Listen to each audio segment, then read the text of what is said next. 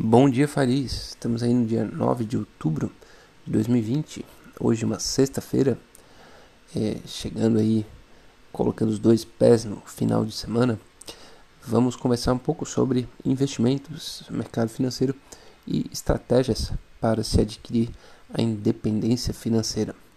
Bom, inicialmente vamos fazer aí nosso breve giro aí pelo mercado, descobrir como é que estão se comportando aí e as, as principais mercados de capitais do, do mundo. Né? É, a Ásia fechou é, majoritariamente no positivo, mesmo que uh, Tóquio tenha caído um pouco, assim como Hong Kong, mas isso foi 0,12 e 0,13.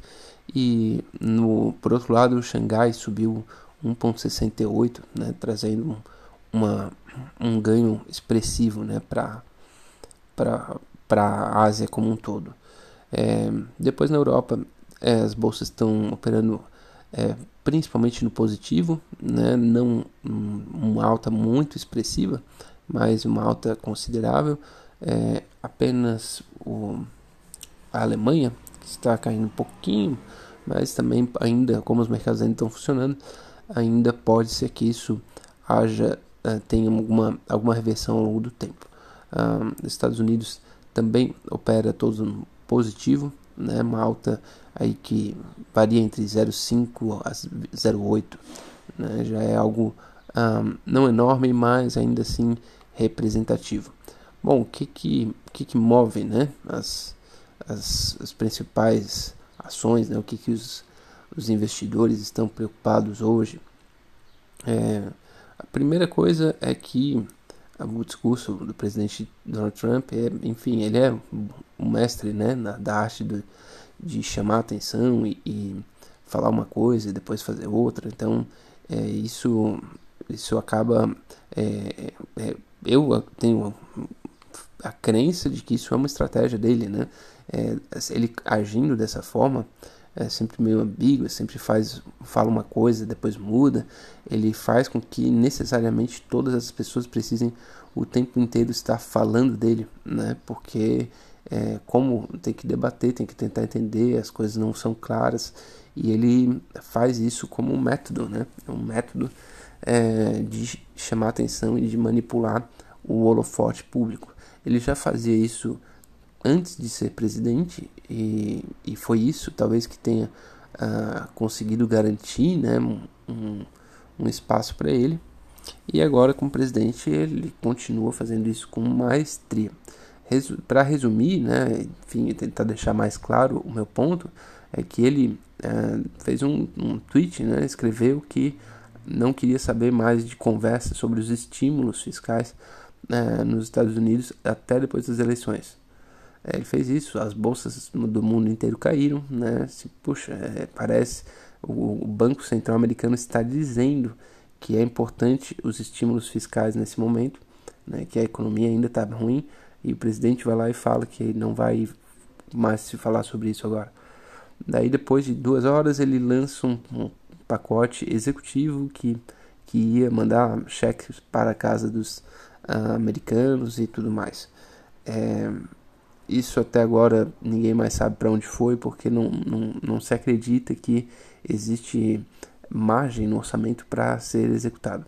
Bom, isso com duas horas de diferença. Né? Vocês veem como é, se manipula né, a atenção das pessoas ao longo do período. É, bom, isso foi antes de ontem e ontem ele já falou que é, está muito próximo né, de de, de ser a, de se chegar a um, a um, a um pacote de estímulos muito compreensível, né? tipo, muito interessante para toda a sociedade, enfim. É, então ele meio que já é, implicitamente é, de, disse, né, ou cancelou algo que ele já tinha dito, que era para eles né, a Câmara e o, e o Executivo pararem de negociar. Eles continuaram negociando e agora ele está endossando essa, essa negociação. E, enfim, é, disse que está perto. É, realmente, o, o Banco Central acredita que é, é, é importante né, ter esse, esses cheques para que as pessoas né, recebam, enfim, algumas empresas também não vão, não cheguem a níveis absurdos né, de, de endividamento e, e daí pode ser que não tenha mais como reverter, como as empresas aéreas americanas, que são enormes e ainda estão sofrendo muito, entre diversos outros setores, né? Então, é, ele falou essa fala favorável né, ao, ao pacote de estímulos já ontem já movimentou e fez com que as bolsas subissem forte. É, como ainda repercute, hoje é o principal é, fator né, que movimenta o mercado. É, e, e uma outra, daí depois saindo aí do Trump, indo para o concorrente dele, né, que é o Joe Biden, é, o mercado, de forma geral, americano, já está contando com a possibilidade é, de ganho do Joe Biden. Né? E já as análises ele está 9,7 pontos de vantagem e, e, e, trocar, mudar isso, né? essa reversão, ela parece que não está tão simples. Né? Antes as campanhas eram muito dinâmicas, muito corpo a corpo, né? faziam alguns eventos em estados chaves. É, que com pronunciamentos fortes e isso né, às vezes virava a, a virava a eleição, né? Virar um, um, um ou dois estados chaves e isso era o que era feito, né? Agora nessa corrida final, é, grandes eventos com muitas pessoas e era para atacar, né, o adversário, enfim, nos estados que se chama ali de swing states, né? É, Porém, agora já se sabe que isso não vai acontecer, né? Assim, é, de forma geral, né? pode até acontecer algum evento presencial, mas não vão ser aquelas milhares de pessoas, né? E os, os, os discursos ficam um pouco embolados, assim, quando você não tem uma massa, depois tem que editar e tem que conseguir né, fazer com que as pessoas é, se engajem naquilo. E, e parece que né, os analistas, pelo menos, não estão acreditando muito nessa possibilidade. Além disso, existe mais um furacão chegando no, no Golfo do México, nos Estados Unidos. Né? Esse, esse novo furacão aí deve bater na Louisiana é, agora, hoje, a final do dia. É o furacão Delta. E e deve trazer algum, alguma, algum nível de enchente, enfim, alguns estragos, e isso também afeta provavelmente ali a, a questão da produção e escoação de petróleo. É, já analistas já preveem que há, vai haver um pouquinho de alta no óleo nesses, nesses dias aí, né? mas enfim, não, é, não, não dá para querer fazer trade em cima disso. É, bom, é, enfim, o, o, os assuntos principais é, internacionais são, são esses. Eu vou vamos fazer um, um breve giro aqui no, no nosso Brasilzão, né? Com que, é, o que importa aqui no Brasil. É, o, acho que a agenda né, principal aqui do, do, do Brasil é, o, é a política. Né? enfim, a gente tem um um, uma, um travamento aí de, de, das principais conversas é, que vai lá para a gente recordar né, a conversa principal do Brasil esse ano, né, antes do período de pandemia, era reforma a, tributária e reforma administrativa. Eram as duas coisas que se acreditavam é, que iam estar resolvidas em 2020.